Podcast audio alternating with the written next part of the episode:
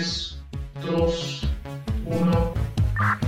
Conectándonos a la estación central para no caer en una odisea interestelar. Aquí, el robot que sueña con sonrisas marcianas y guerras de dos hermanos. Volamos a la Matrix por el Nabucodonosor en compañía de HAL 9000. Mal, mal, mal, mal citados. En este programa se citan libros y películas, pero se citan mal. Mal, mal, mal, mal Citados. Te invitamos a este sueño marciano, donde los muchachos son artesanos y leñadores solitarios. Repitiéndose la secuencia. 3, 2, 5. Por eso, acompáñanos todos los martes a las 20 horas por nuestras plataformas digitales a nuestro sexto ciclo. Humano después de todo. Humano después del todo. Humano, después de todo. Bienvenidos a todos, queridos amigos mal citadores. Estamos acá en el segundo capítulo de este sexto ciclo llamado Humano se nace.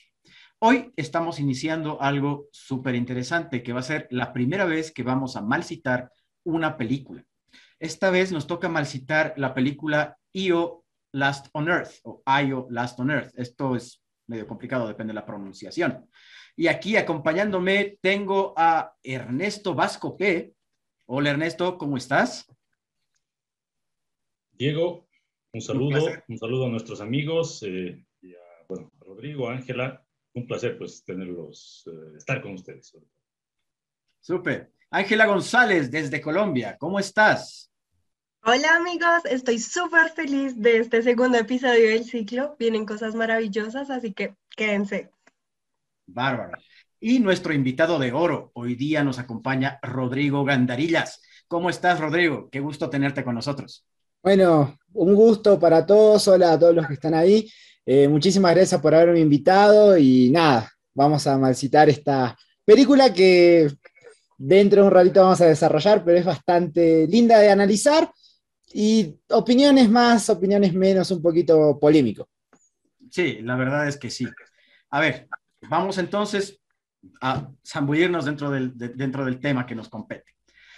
A ver, Last on Earth, ¿qué nos presenta? Nos presenta un mundo postapocalíptico, principalmente provocado por un cambio natural del planeta. El planeta decide cambiar su toxicidad, provocando la muerte de millones de personas alrededor del mundo. Y para hacer esto algo un poco más entretenido, vamos a dividir el programa en tres partes.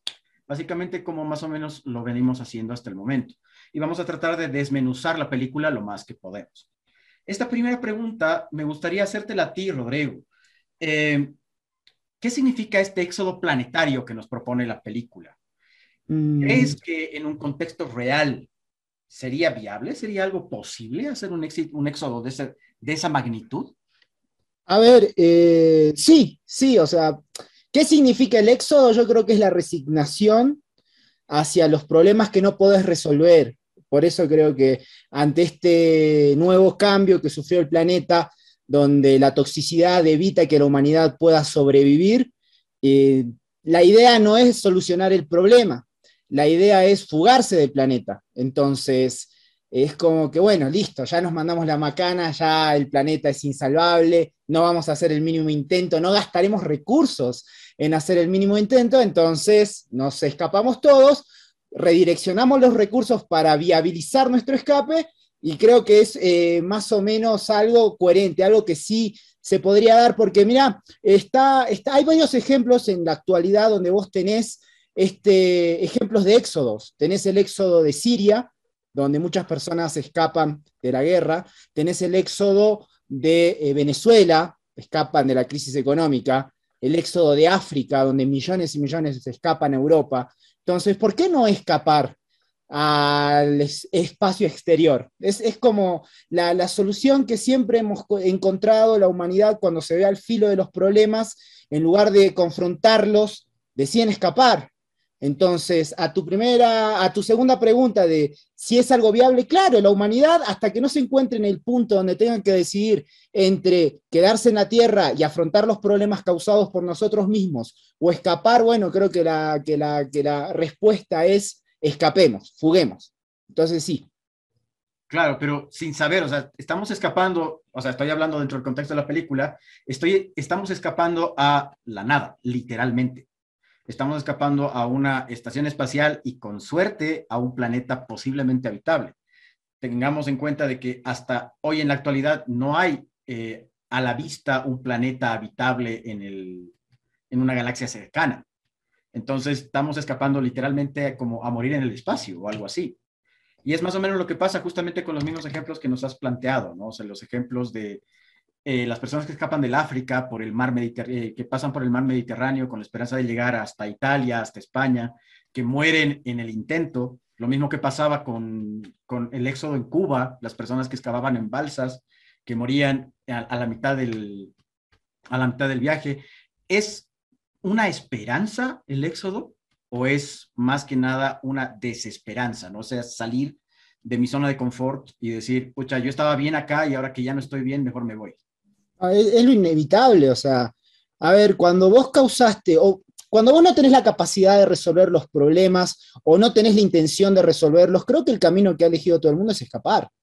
Eh, no es por criticar ciertas realidades, pero muchas de las personas que se escaparon de Venezuela, por ejemplo, se han resignado a una realidad por la cual ellos no quisieron o no pudieron o no intentaron generar el cambio. Lo mismo puede pasar en África. En África está plagado, pero históricamente, de guerras civiles entre ellos, pero nunca nadie agarró, se sentó y dijo, bueno muchachos, nos sentaremos, arreglaremos los problemas en lugar de matarnos constantemente.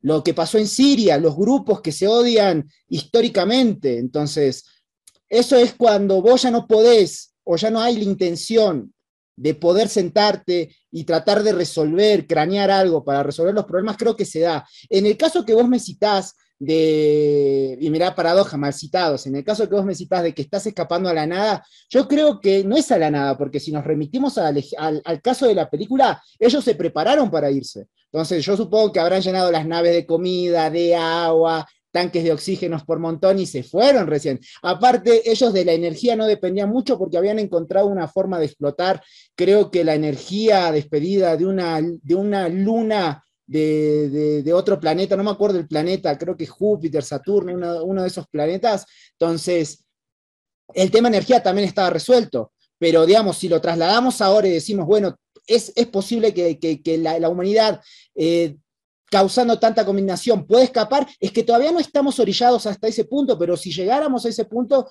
yo creo que ante la crisis y la presión, podríamos, se podría diseñar algo para poder escapar. Claro, no escaparemos todo, la gran mayoría nos quedaríamos acá a morir, pero que sí se podría intentar irse a otro lado y ante la factibilidad de que te mueras quedándote, bueno, es, es, es, es algo que se puede dar, es, es posible en potencia. Claro, tienes toda la razón. Y justamente sobre ese último punto que nos estabas tocando, querido Rodrigo, eh, me va la segunda pregunta para Ernesto. Eh, ¿Qué implicaría quedarnos en el planeta? ¿Qué significaría quedarnos en, el planeta? ¿Y cómo, cómo lo podrías relacionar eh, a un contexto actual? Más o menos al, al mismo estilo de lo que estábamos conversando con Rodrigo. Bueno, de alguna manera, esta película me parece que representa bastante bien eh, bueno, yo le he encontrado bastantes contradicciones, ¿no? Y no, no, diré que esté entre mis favoritas, pero me parece que representa bien el, los temores de esta época. Eh, bueno, esta idea de que la, el planeta ya no, es, ya no va a ser habitable o que nos estamos autodestruyendo, ¿no? Eh, y también me parece que representa muy bien una profunda pérdida de fe en las posibilidades del, eh, los seres humanos para encontrar soluciones. Eso es lo que más me ha llamado la atención. Ahora, si se trata de hacer paralelos, digo, yo diría que justamente ese es uno de los paralelos más interesantes entre eh, una humanidad que renuncia a encontrar una solución. Digamos, el, el, planeta, de manera un poco misteriosa, eh, ya no es habitable, entonces la gente prefiere irse. Eh, y solo unos cuantos intentan encontrar la manera de volver a hacerlo habitable. ¿no? Y, y, me parece que en el mundo actual justamente tenemos una enorme cantidad de personas que eh, han perdido la fe en esa posibilidad de la inteligencia humana para encontrar soluciones, eh, cosa que nos ha funcionado bastante bien desde que al menos una buena parte de los seres humanos piensa y desde los últimos dos, tres siglos, ¿no? Desde la modernidad. Entonces, eso es lo que me llama la atención. Diría que representa muy bien, por una parte, los temores de la época y eh, cierta falta de fe o ya sin comprensión frente a la naturaleza, ¿no? Y ahí acotaría algo que definitivamente me ha parecido muy discutible en la película y que es cierto que está muy difundido, pero que me parece un retroceso en términos eh, intelectuales, es la idea de atribuirle al planeta, a la naturaleza, una especie de conciencia o de,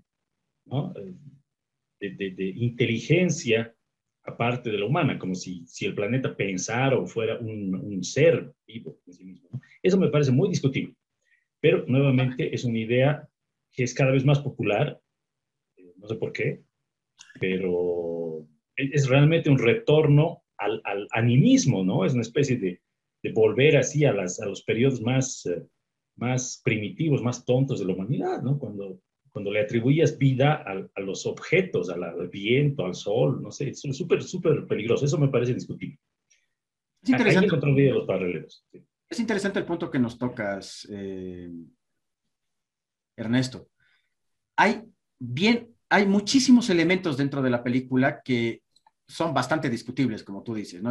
recordemos que esta es una película que no ha sido muy querida, que no ha sido muy eh, bien recibida por la audiencia, porque uno es muy pesada, es muy dialogada, es muy, eh, tiene muchas ideas y no, muchas, no, no, todas las termina de cerrar de manera eh, redonda, por así decirlo pero sin embargo tiene muchas cosas que son bien interesantes también de tocar y que hace mucho, eh, maneja mucho el tema de los simbolismos y mucho el tema de, las analogías con estos temas relacionados a diferente tipo de creencias, como tú decías, por un lado el animismo, de darle a la tierra como una conciencia, de decir, ah, estoy enojada y ahora me vengo y me vuelvo tóxica y que se vayan mis bichos, digamos, ¿no? que fue más o menos lo que la gente hacía cuando recién comenzó el tema del coronavirus.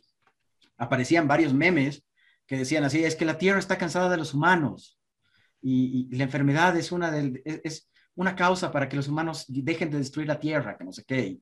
me acuerdo haber visto esto y me mataba de risa porque me parecía, como tú decías, ¿no? algo completamente absurdo. Pero bueno, dentro de estos simbolismos, vemos que hay muchos simbolismos relacionados a mitología y a mitología griega incluido el tema, el mismo hecho de que sea Júpiter el planeta al que eh, se produce este éxodo, em, nos produce muchas de estas ideas. Eh, querida Ángela, quería consultarte a ti también. Eh, hay muchos mitos que podemos encontrar dentro de la película. Podríamos tal vez encontrar algo relacionado a lo que es la caja de Pandora dentro de lo que es la película. Podría quedar algo para los humanos dentro de esta caja. Bueno, acá yo soy sincera y tajante con mi opinión. Esta película yo creo que ha sido la peor que yo he visto en el último año. No me gustó, pero creo que eso va como en gustos, ¿no? Lo que no quiere decir que no haya muchas cosas interesantes y rescatables en su producción y en su desarrollo. Y justamente me encanta que hayas reservado esta pregunta para mí, porque algo que me ha matado es como la intromisión de la mitología en la película. Creo que el hecho de saber ciertas cosas, aunque sean básicas de la mitología, va a permitir enriquecer la película, porque es como que si no lo sabes, ok, lo puedes entender, pero si sabes estas cosas, lo vas a entender más a profundidad. Entonces, si nos remitimos directamente al mito de Pandora, eh, recordemos rápidamente, su esposo había sido advertido de no recibir regalos de los dioses del Olimpo porque son unos pícaros. Este hombre hizo caso omiso, se le olvidó porque su mujer era maravillosa, perfecta, preciosa y recibió una cajita que nuestra adorada Pandora, un día matada de la curiosidad, decidió abrir y allí nacen básicamente todos los males de la humanidad. Sin embargo, ella la abre y dice, pero no hay nada, ¿qué es esto? La decepción, la traición, no hay nada. Entonces la cierra rápido y se dice que lo último que queda allí en la cajita es la esperanza. Ahora, ¿hay algo de esto en la película? Para mí es un rotundo sí. Creo que el personaje de Sam se encarga de encarnar la esperanza. Todo lo que ella hacía, aunque fuera sola, porque a mitad del camino su padre desaparece, ella continúa con una esperanza que se ve representada en los experimentos con el cerdo, en las abejas, en la abeja virgen. Entonces, hay diferentes factores que le siguen alimentando a ella como esa esperanza y ella la encarna. Sin embargo, no veo como con claridad el momento que hubiera sido interesante de la apertura de la caja de Pandora. Simplemente veo que quedan rezagos de esa esperanza y que es lo que da como movimiento a toda la trama. Eso es lo que yo veo del mito de Pandora. Me gustaría que fuera algo mucho más profundo y enriquecedor, pero eso es lo que yo logro ver. No sé qué les parece a ustedes. Ernesto, ¿querías comentar algo? Sí, bueno, ahora que mencionabas eh, esto de la mitología y que eh, Ángela tocaba el tema, de igual manera, yo creo que hay algo, eh, hay una, no, no diré mitología, pero hay una referencia bien interesante en cuanto al nombre del, científico, ¿no? del padre. Walden es, es el nombre de una obra escrita por el filósofo americano Thoreau, y justamente es eh, una especie de diario de narración de los casi dos años que este hombre pasó solo en una cabaña en medio del bosque. Entonces, es algo así como una, oda a la naturaleza, al retorno a la naturaleza y del, de, lo, de la relación que tienen los hombres con, con la tierra, con, con, esto tangible que nos rodea. Ahí, me parece una referencia literaria bien interesante, literario-filosófica, pero eh, habría que explorarla quizás mejor, pero eh, como dice Ángela, hay, hay algunas cosas sueltas, ¿no? Hay muchas cosas que todavía nos faltan investigar y desmembrar de esta película. Vamos a acabar el bloque acá. No se pierdan nuestro segundo bloque. Volvemos en un ratito más. Nos vemos en un cacho.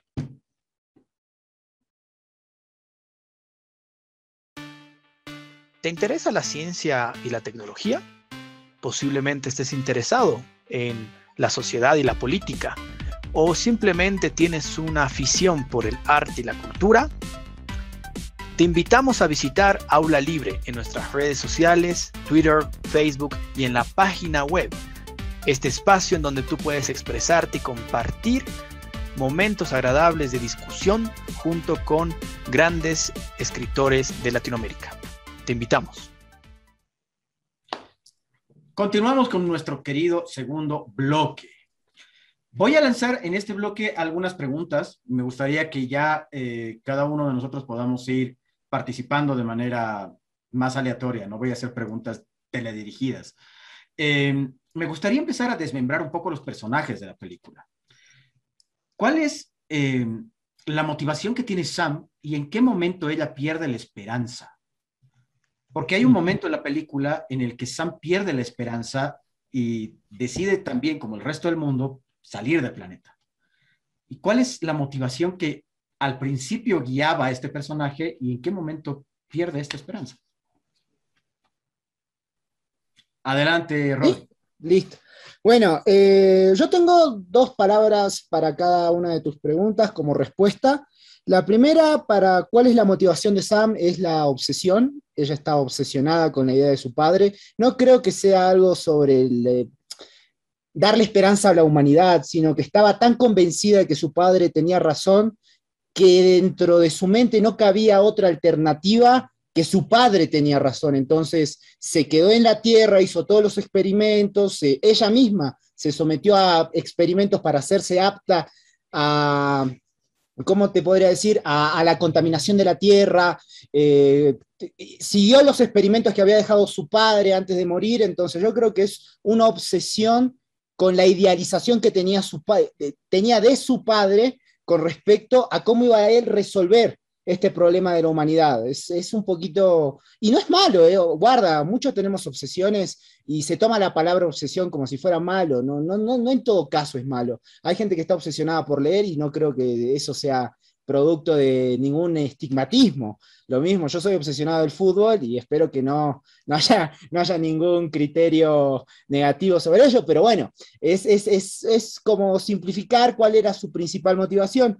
Y a la segunda, es eh, en qué momento ella pierde la esperanza, es cuando ve que el mundo avanza, a pesar de que ella está haciendo todo lo posible y tiene todo el proyecto para tratar de cumplir el sueño de su padre. Es, es algo loco, ¿por qué? Porque pierde la esperanza cuando su novio virtual, porque nunca lo vio en realidad, le dice, mira, me voy a embarcar en un viaje de 10 años y vos para llegar acá vas a tardar otros 10 años, van a pasar 20 y no vamos a vivir tanto, así que esta es la despedida. En ese sentido yo creo que ella dice, bueno, el mundo continúa a pesar de que yo estoy acá. Y si yo me voy, igual va a continuar, o sea, queda en una incertidumbre de existencialismo que uno dice, pobre mina, o sea, estaba enamorada, tenía proyectos, tenía una vida planeada y después de todo no pudo resolver el problema de su padre porque hasta ese momento en el argumento no había podido resolver el problema de su padre y encima el amor de su vida se está yendo. Entonces ella dice, todo continúa y yo sigo parado en el mismo punto. ¿Qué es lo que hago? ¿Qué es lo que estoy haciendo mal de mi vida? ¿O qué es lo que estoy, eh, en qué me estoy enfocando que todo continúa y yo sigo estática ante las cosas que pasan a velocidad luz? Entonces, en ese sentido yo lo tengo, lo tengo tanto su motivación como su desesperanza luego. Ya, y en ese sentido, ¿qué es lo que le hace sentir esperanza de nuevo? Porque recordemos que al final ella decide quedarse en el planeta. Mm, ¿Para mí o en general la pregunta? En general, le estoy lanzando la pregunta. Si quieres, la puedes responder, claramente. Ah, ah está bien, tampoco me apures. Eh, bueno, mira, si, nos vamos directamente a cuando ella recupera la esperanza, creo que recupera eh, el anhelo no ya de la obsesión que tenía por el proyecto de su padre, sino que se da cuenta de que en la vida del ser humano uno tiene que tomar decisiones que muchas veces no comprende. Y es ahí cuando ella puede, eh, puede volver a tener la esperanza cuando está en ese, en ese museo y se inspira de las obras, y ahí hay el punto de quiebre diciendo, me voy a traicionar a mí mismo, o sea, voy a confrontar el problema y puedo perder o ganar, pero voy a tomar la decisión de continuar. Eh, ese es mi análisis. Bárbaro, súper, súper. Mil gracias, Rodri. Ángela, ¿tú qué quieres acotar? Mm, bueno, yo pienso que ella en realidad nunca tuvo como esperanza, ella tenía era disciplina y fuerza de voluntad, pero así como esperanza, nunca se lo vi claro. Ella estaba en el cuento como si ella fuera la heroína que iba a salvar la vida en la tierra. Por eso ella se inyectaba cosas y no sé qué, y mantener el legado de su padre, pero yo a ella nunca la vi con una idea propia, ¿sí? Entonces ahí estoy un poco de acuerdo con Rodrigo y lo llevo un poco hacia otro lado. Entonces, por esto mismo, no siento que ella haya recuperado algo que no tenía, pero creo que su motivación es que a través de todos estos simbolismos, ella era una suerte de Eva. Entonces, eh, su permanencia en la Tierra iba, o sea, amigos, no, no me hago explicar.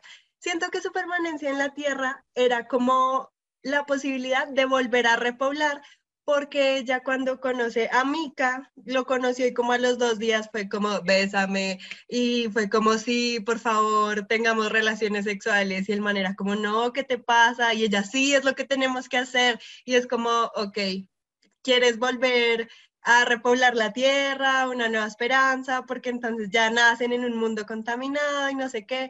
Siento que esa era su motivación, como probar que esto podría ser cierto y de alguna forma encajaría con la versión que yo decidí aceptar del final. Pero entonces para mí nunca hubo esperanza en ella, solo fuerza de voluntad, resignación y creerse heroína de la tierra, digna representante de Eva. Y aclaro, para mí la Biblia es también toda una especie de mitología, entonces ahí vamos acumulando referencias a todo el mundo literario, mitológico, que hay muchas, hay muchas, si les digo, si no han visto la película, vayan a verla, pero después no nos reclamen si no, si no les gusta. el resto. Bueno, ahí, eh, estaría de acuerdo con esta idea de que no, no, la movía la esperanza al personaje principal, ¿no? Eh, la nostalgia más bien, ¿no? O sea, la idea de un mundo perdido y el deseo de volver a ese mundo. Quizás al final hay una especie de aceptación y dice, bueno, a ver, me adapto a lo que tengo y, a ver, vamos a construir algo nuevo. Eh, un poco la idea del, del padre también, ¿no? Eh, que me parecía un poco inquietante, ¿no? O sea, uno de esos loquitos así que, quiere transformar el mundo y, ¿no? y a la gente. Esas personas siempre me, me parecen muy inquietantes, ¿no? Pero algo, algo que quizás fue lo que me molestó de la película era que justamente mm, em, la, muchacha no es una heroína. ¿no? Yo hubiera esperado eso, pero es como que un mundo donde na nadie se sacrifica, no hay grandes acciones, ¿no? No es la lucha contra algo, ¿no? Eh, y ahora que Ángela menciona a la muchacha como una nueva Eva, y tiene quizás más sentido, ¿no? Quizás tiene más sentido. Y me molesta menos la película. Pero es, esa, esa, ausencia, de, esa, esa, ausencia de héroe es, es una cosa que me, me incomodaba. Porque eh, Maika tampoco es un héroe, ¿no? Es no. tipo, ah, quiero ir, qué triste, el mundo se acabó. Bueno, pero Buscaba no, venganza. No. Sí, sí, sí. Exacto. Entonces, pero viéndolo uh, a través del prisma bíblico, digamos, un nuevo principio, ¿por qué no? Puede ser más interesante. Eh, pero sí, la esperanza, no sé, no sé si Eva tiene esperanza, ¿no? Porque probablemente sabe que vamos a volver a arruinar el mundo, ¿no? Y... Lo, lo intuye. Puede ser. Es muy interesante lo que dices, Ernesto. Y me gusta que hayas tocado el tema de Maika y que tampoco es un personaje que tiene mucha... Eh, o sea, es un personaje que tiene completamente, es completamente desesperanzado, ¿no? Y como Rodrigo decía, él más bien busca venganza, busca otras cosas, tiene una motivación completamente diferente. Pero, ¿cuál es la importancia de este personaje dentro de la película? Y eso me gustaría que tú la comiences, me gustaría escuchar tu opinión, Ernesto, porque eh, ¿cuál es la importancia del personaje, de un personaje como Maika dentro de esta película? ¿Por qué el personaje está ahí? ¿Por qué Pantral llega en globo? Como si fuera eh, un resabio de Julio Verne salido de las páginas y porque realmente podía haber sido en auto, digamos, o sea, no, no, no es que tenía muchas, mucha dificultad para lograrlo. Eh, ¿Y cuál es la importancia de este personaje dentro de la película? Ahí tengo, bueno, entre paréntesis, ¿no? Eh, teóricamente en ese mundo no deberían haber eh, vehículos a combustión interna porque no hay oxígeno, entonces un auto no podría funcionar, ¿no? Y sin embargo lo hacen. Sí, sí, hay una cosa medio rara ahí, pero es una crítica de mi espíritu científico. Pero eh, ahora, este personaje justamente no es un héroe y de alguna manera representa una, una, crítica al pasado cuando habla de la naturaleza humana, ¿no? Es, es alguien que conoce el pasado, que, que, ha conocido los últimos días de la civilización, del, del mundo antiguo, eh, y que sin embargo no quiere quedarse. Seguramente es alguien que es, es como alguien que critica, que, ha abandonado cualquier aprecio o simpatía por es, ese pasado, es decir, nuestro presente. Y en ese sentido, por supuesto, no puedo, no puedo tener ninguna simpatía por un personaje como Mike. Es decir, eh, ya, o sea, la historia de la humanidad no es ninguna maravilla. Hay cosas horribles, pero es lo que tenemos, es lo que somos. Y yo creo que esto de borrar el pasado y, construir mundos nuevos, fantásticos, la lógica revolucionaria, ¿no? Siempre me causa mucha desconfianza. Entonces, si, si Mike hubiera dicho, no, yo voy a conservar el, el, conocimiento de los tiempos pasados, pero no lo hace. Y eso me parece muy, muy, muy inquietante, ¿no? muy discutible en este personaje. ¿no? Dice, voy a transmitir mi conocimiento a los jóvenes, voy a ir a otro mundo para, para enseñarles esas frases así medio, medio cliché de Platón. ¿no? Pero, pero no, no lo hace. Entonces, sea, como que ha decidido cortar con el pasado. Y eso, como te digo, le quita cualquier eh, simpatía de mi parte ¿no? y, y, y, la posibilidad de ser un héroe. Claro, Rode. Eh, mira, eh, con respecto a lo que decía Ernesto, creo que tiene validez inclusive en lo que él trata de hacer. O sea, si vos te pones a fijarte en la historia de Maika, de, el, el problema de él es que dejó morir a su mujer para él sobrevivir y es como el recuerdo del pasado el cual él quiere escapar constantemente y no puede, porque todo el tiempo tiene presente el sentimiento de culpa por haber dejado morir a su mujer de inanición. Y esto es tremendo spoiler para la gente que estaba, quería ver la película, pero evidentemente el problema acá es que no me dijeron nada, que no había spoiler, así que uno manda nomás cuarta y sí, ya está. O sea, y fue- le ponemos un spoiler. Claro, sí. Ultra spoiler, la verdad. No, tampoco, tampoco, porque si vos te pones a pensar, y yo lo había pensado de esta forma, cuando él llega en el, globo es como alguien que quiere irse al espacio, pero no puede. Michael creo que tiene ese, arrepentimiento de que, bueno, si me escapo voy a vivir con la culpa constantemente. Y al final de cuentas, la importancia que tiene en la historia es, eh, es transformarse en la herramienta que utiliza Emma para cumplir sus objetivos, porque a través de él ella puede eh, posteriormente eh, tener una relación, eh, cumplir ciertas, conocer la historia de mm, ese mito que, que- ella estaba, este, tenía atención, etcétera, etcétera. Entonces, yo creo que se transformó en la herramienta que utilizó Emma para llegar a la final, al final de la historia, que era ella quedándose en la Tierra a afrontar la decisión que había, que había asumido. Excelente. Muy, muy buena, muy buena opinión. La verdad es que sí, pareciera que Maika puede llegar a ser un personaje hasta un poco accesorio dentro de la historia. Sin embargo, me parece que es como uno de los pocos personajes, y me remito a la escena de la abeja, Hay cuatro. Eso iba a decir. y uno, uno de ellos es, bueno, ya no. Tienes una voz. uno de ellos está muerto y el otro es una abeja. Me remito justamente a la escena de la abeja, cuando él le pregunta a Sam, ¿qué significa esto? ¿Qué significa que la abeja haya sobrevivido? Y es la primera vez que vemos que el personaje tiene un poco de esperanza. ¿Qué significa esta esperanza dentro de, de- de la conciencia de Maika? Mm, eh, pa- para Maika, o sea, cuando él, que él tiene contacto con la, con la abeja, Claro, Y- en esa situación, en ese Ah, momento.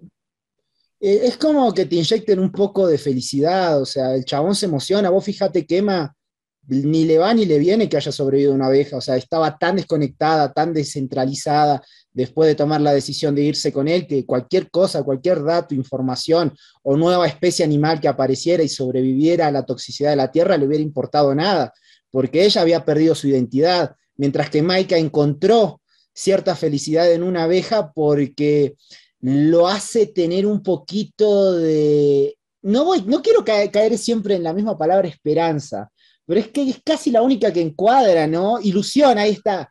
Ilusión es, es la ilusión a poder llegar a, a- a nuevo, al nuevo, a su nuevo objetivo, o sea, a tener eh, un, un paso más allá después de lo que había hecho, tener un, un camino, una, una alternativa de camino inclusive. Entonces, por eso creo que se emociona tanto. Tienes toda la razón. Una ilusión es mucho más, una, palabra mucho más apropiada para, esta, para este personaje. Ángela, ¿qué nos querías comentar?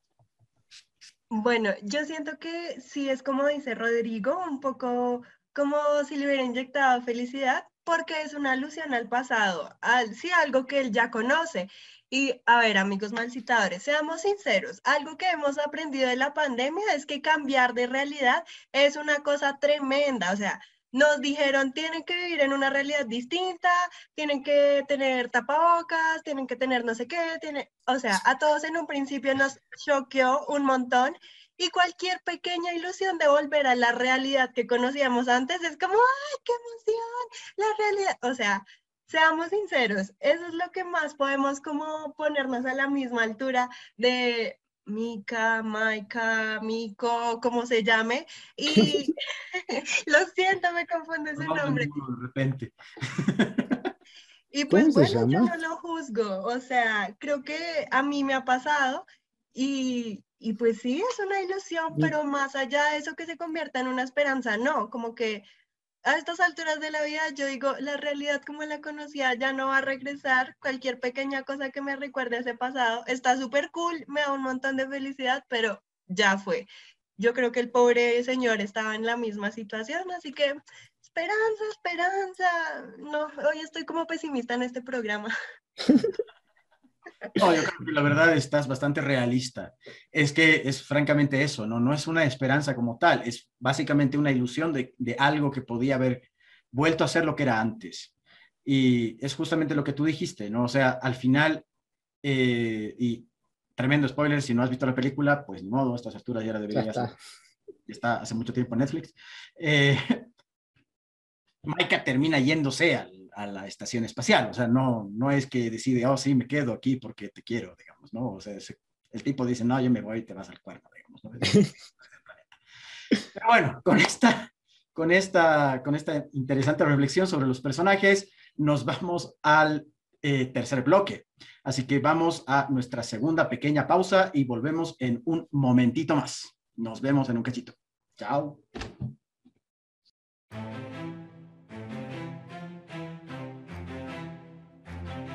Muy pronto llegará una nueva forma de aprender.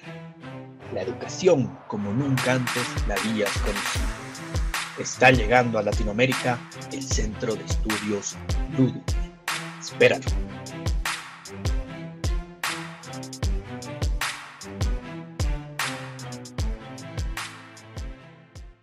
Bueno, bienvenidos al tercer bloque de nuestro programa. Hola de nuevo a todos. Eh, a ver, hay varias cosas que se han dicho de esta película, la mayoría de ellas malas, dentro de lo que es YouTube, dentro de todo lo que es análisis y críticas y demás, pero he encontrado una que me ha parecido muy interesante, en la que trabaja una idea, y es, eh, me parece que es como una teoría, una idea que todo dentro de la película está relacionado con el tema de ciclos. Y es una de las que esta es una de las premisas de la película, ¿no? Que la Tierra va cumpliendo cambios en su estructura y en su fisonomía, por así decirlo, desde el inicio de su existencia, ¿no? O sea, primero éramos un planeta volcánico porque todo va surgiendo as- así, después surgió el agua y del agua surgió la vida y de ahí tuvimos Pangea, se dividieron los continentes, etcétera, etcétera. Y hemos sufrido varias extinciones masivas en la Tierra antes de ser los gobernantes y actuales inquilinos del planeta. Y en este sentido, eh, mi, querido Rodri, me gustaría preguntarte, ¿el futuro está en las estrellas? ¿Tú crees que el futuro está en las estrellas?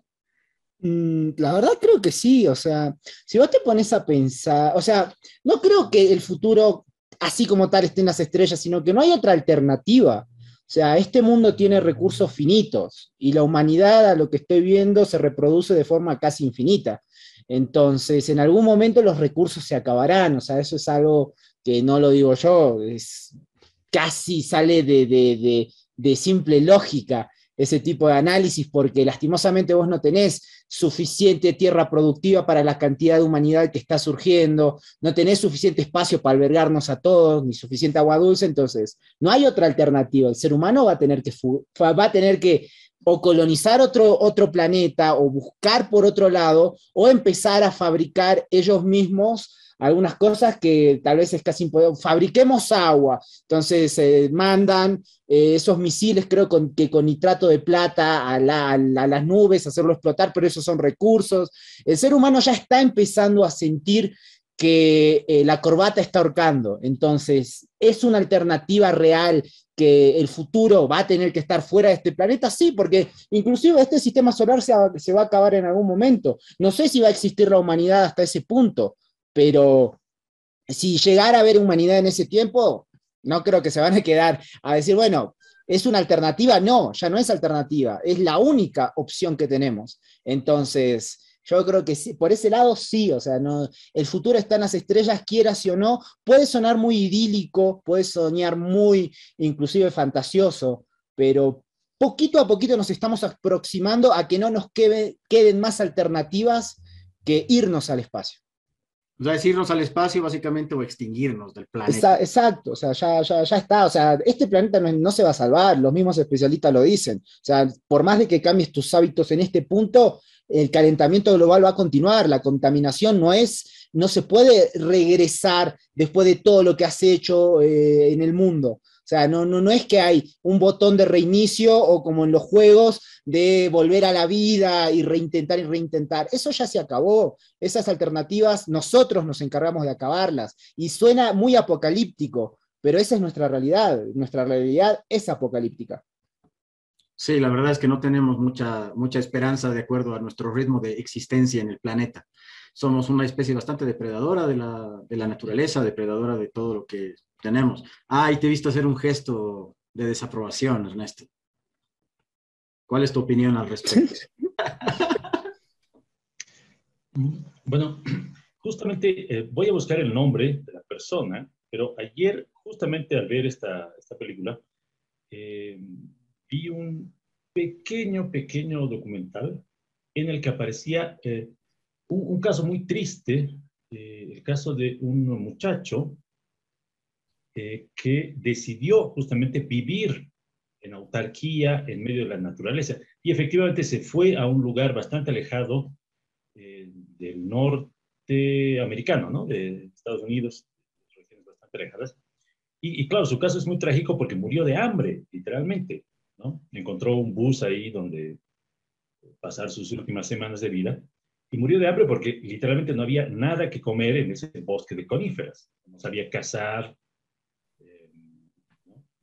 Y, y, claro, eso me recordó que mmm, la naturaleza no es un lugar bonito, no es, no, no, es, no es que sales y vas a encontrar un panal y que los frutos caen de los árboles y, y un animalito muere así para que te lo puedas comer. No, ¿no? Es esencialmente un lugar muy hostil. Y esa idealización de la naturaleza eh, es algo muy reciente, ¿no? Justamente porque no la conocemos. Un hombre de hace 200 años hubiera estado encantado con lo que tenemos ahora, es decir, agua en las casas, suministro de alimentos más o menos asegurado para casi todo el mundo, no demasiado caro, el problema ahora no es que la gente no coma, comen mucho. Imagínate eso, eso es algo muy novedoso en la historia humana. Entonces, eh, si quieres, lo que me ofusca un poco de, de, la visión idealizada de la naturaleza es que es totalmente falsa. Lo que hemos hecho, y eso está bien, lo que, venimos haciendo los seres humanos, es domesticar a la naturaleza para que no nos mate. Eso, eso me parece un excelente objetivo. Ahora, eh, creo que habría que ser un poco más racionales y no destruir el planeta en el intento, ¿no? en el intento de sobrevivir. Pero creo que es posible. ¿no? Ese, ese, ese, ese es, si quieres, mi, mi, perspectiva. Y ahí vuelvo a criticar la, la visión de la película, en el sentido de que el, la naturaleza existe, ¿no? que el, la, la, Tierra tiene una personalidad, una conciencia. No, es falso. No, no creo que eso sea cierto. Eh, eso, eso sería. De, de ahí, eh, de, de, ahí venía mi, mi, gesto de desaprobación, digo. No era, claro. Rodri, no era la película, ¿no? No, no, sobre el ejemplo que he citado de un hombre que se fue a la naturaleza, mandaron a un Rambo que nunca fue a la guerra. O sea, es, es bastante. El chabón no sabía cultivar. O sea, no te, yo también estoy de acuerdo con, con, con Ernesto en, ese senti en este sentido. Eh, el ser humano ha logrado eh, conquistar a la naturaleza para su propio bien. ¿Cuál es el problema?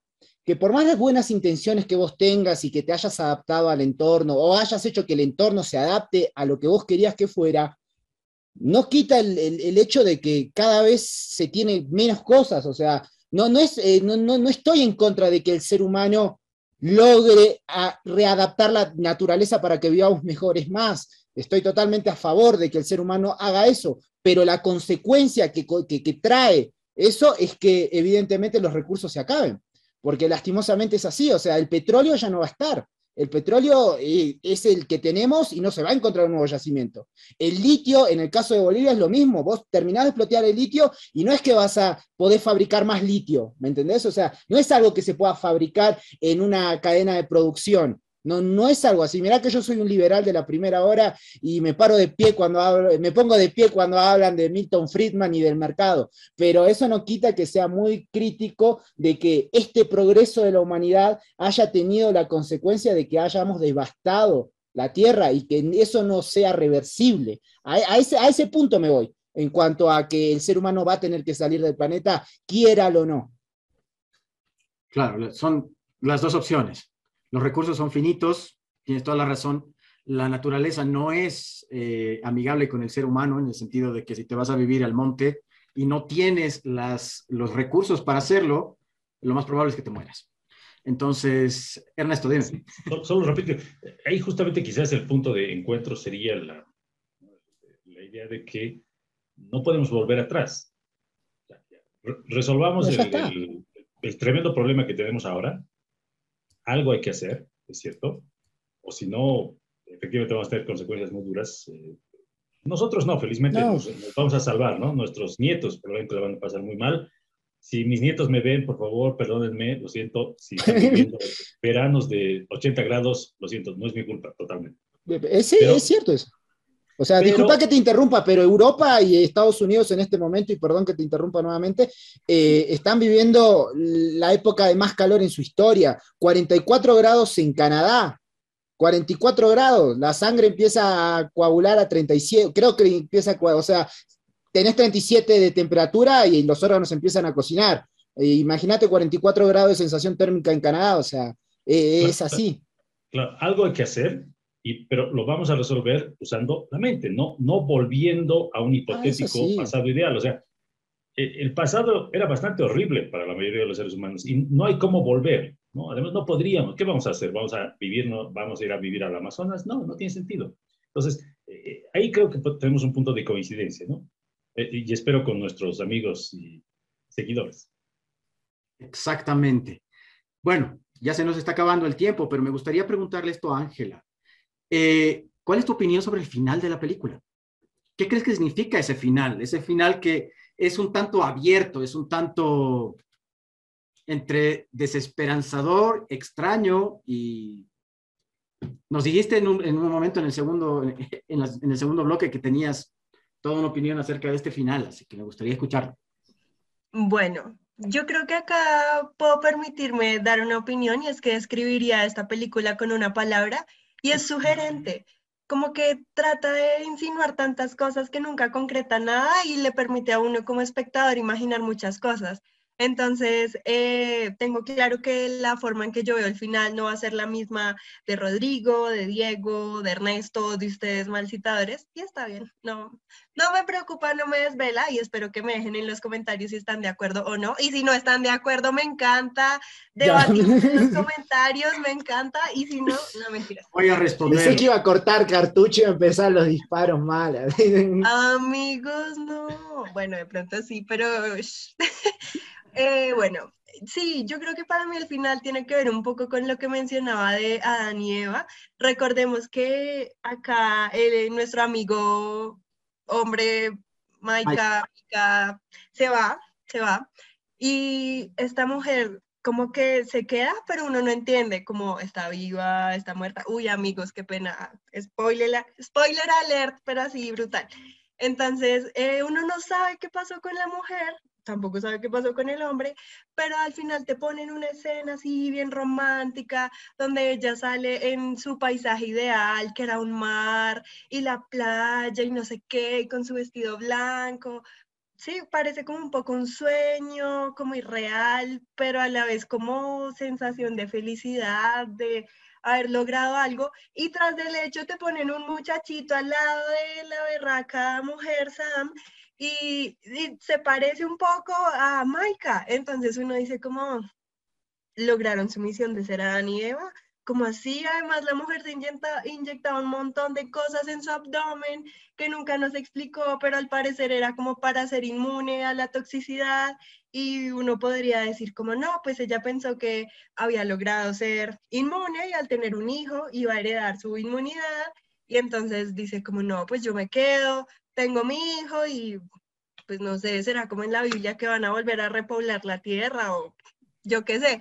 Para mí es esa como la interpretación del final, porque pues nuestro amigo Maika se va en su globito intentando buscar eh, la nave espacial Io y pues la mujer nunca la vimos ni sufrir, ni morir, ni agonizar. Entonces yo entendí que se volvió inmune de tanto persistir. Digamos que triunfó la ciencia, digamos.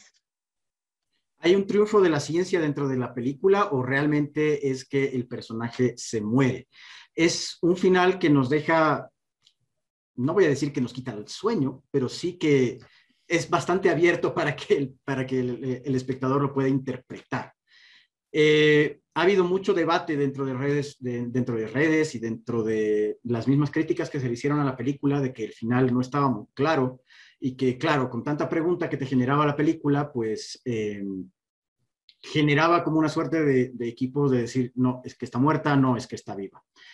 Ese final lo vamos a dejar abierto para que todos ustedes, queridos amigos malcitadores, lo puedan interpretar y que nos dejen en los comentarios, aquí abajito, eh, cuáles son sus ideas. Así que con eso cerramos este tercer, tercer eh, bloque y nos vemos en un cachito más con el último bloque denominado La Estantería. Ahí Rodrigo nos tiene unas cuantas sorpresitas, así que nos vemos ahí. Nos vemos, un abrazo. ¿No tienes tiempo para vernos en nuestros programas especiales cada martes a las 8 de la noche en hora boliviana? No te preocupes, también subimos nuestros programas a las distintas plataformas de podcast. Estamos en más de 20 plataformas para que tú nos puedas escuchar en cualquier momento de la semana mientras realizas tus actividades cotidianas, mientras estás yendo al trabajo en el automóvil, mientras estás lavando los platos después del almuerzo o incluso mientras te duchas. Así que sigue a Malcitados en las diferentes plataformas de podcast. Te esperamos. Ya volvimos con nuestro cuarto y último bloque. Quisiera dar las gracias al Centro de Estudios Ludus por el que este programa es posible. Centro de Estudios Ludus es un centro de especialización virtual que cuenta con una plataforma propia. Muchas gracias al Centro de Estudios Ludus por hacer de mal citados algo real. Quisiera comenzar ahora con Rodrigo, que nos tiene una eh, recomendación. Estamos en la sección de la estrategia. Adelante, ¿cuál ¿qué es lo que nos recomiendas, querido Rodrigo? Bueno, les quería recomendar un libro, la verdad, no es un libro muy conocido, aunque hay una película, una adaptación al cine muy famosa, pero el libro eh, del cual se adaptó, mm, no voy a decir bien o mal adaptado, porque eso es al criterio del lector, es, es muy, muy famoso, hablo del libro de Gangs, de Gangs de Nueva York, Pandilla de Nueva York, escrito por Herbert Hasbury, es un libro que apenas ah, conseguí de forma ilegal, como siempre consigo yo. No, mentira, mentira, mentira. Fui a una librería re antigua, la tenían llena de polvo, ahí compré el libro. La verdad que es un libro muy, muy bueno, muy lindo. Incluso Borges tiene grandes referencias y le tiene mucha admiración al autor porque tiene una forma tan sencilla de contarte la historia de las pandillas en Estados Unidos durante de 1800 a 1925. Hace una recopilación tan grande de tantas historias juntas en un lugar donde vos decís, bueno, acá todo el mundo era malo. Y dependiendo de qué lado lo veas y de qué lado demostrador te pongas, eran malos y eran épicos al mismo tiempo.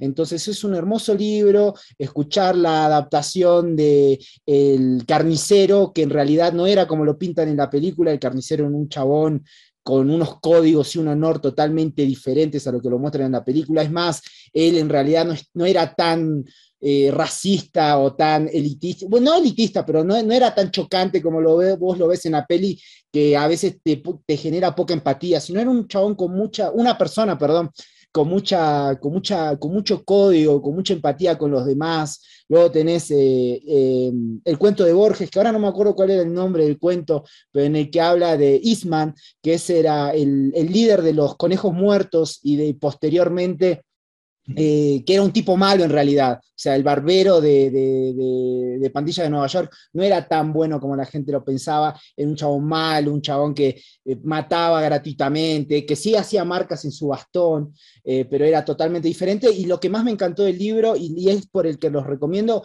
de los, de los disturbios que hubo durante la guerra civil estadounidense, la forma en que lo cuenta el autor es, es totalmente hermoso. Así que o sea, hermoso y trágico al mismo tiempo. La, forma de contarlo te hace que te transporta a esa época y vos decís, wow, o sea, se refleja a ciertos eventos que hemos vivido en diferentes países con diferente tono, pero donde el conflicto y, las ganas de sangre no tienen límites y vos te ves reflejado, que la realidad o la historia constantemente se vuelve a repetir. Entonces, les recomiendo nuevamente eh, Pandilla de Nueva York, escritor Herbert Hasbury.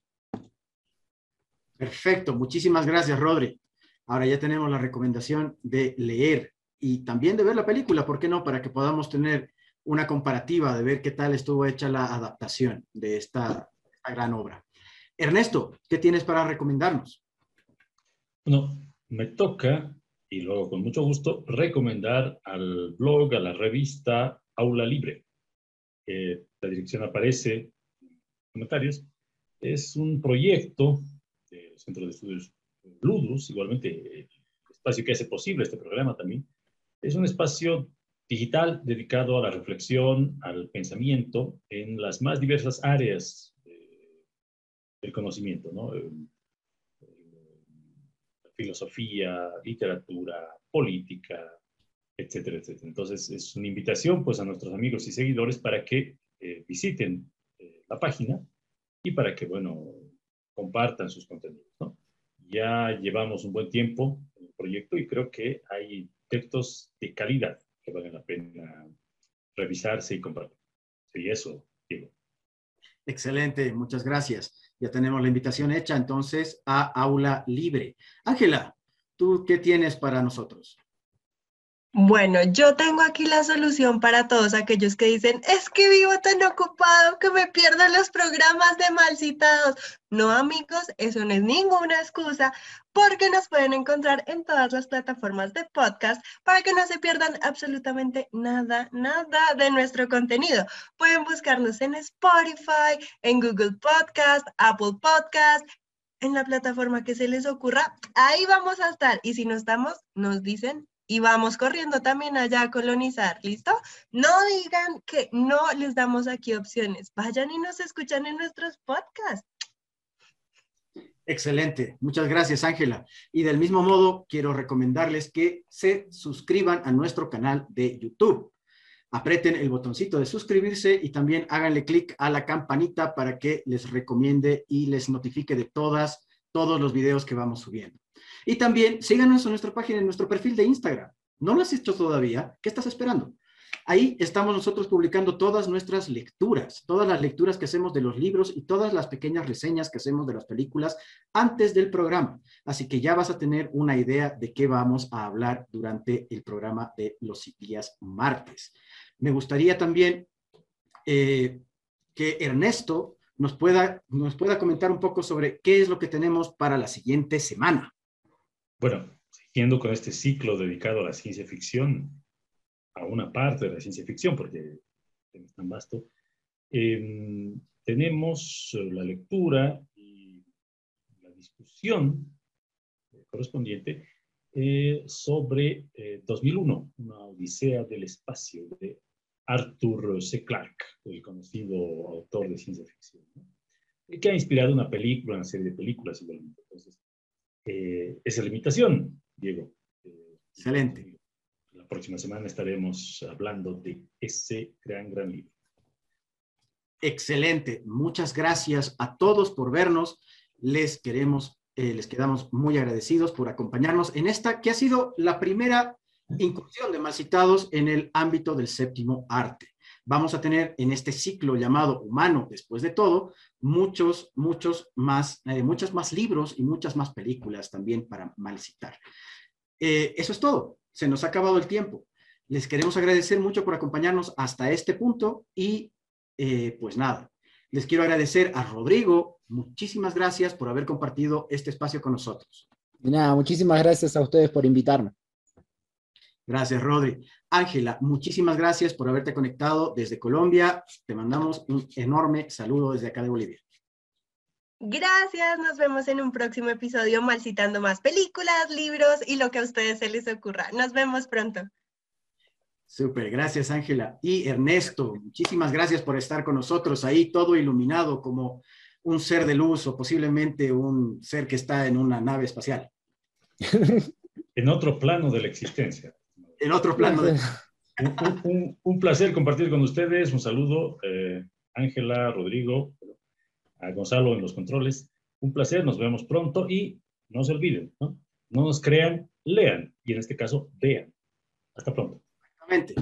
Muchas gracias. Nos vemos. Chao. Chao. Chao. Chao, chao, chao.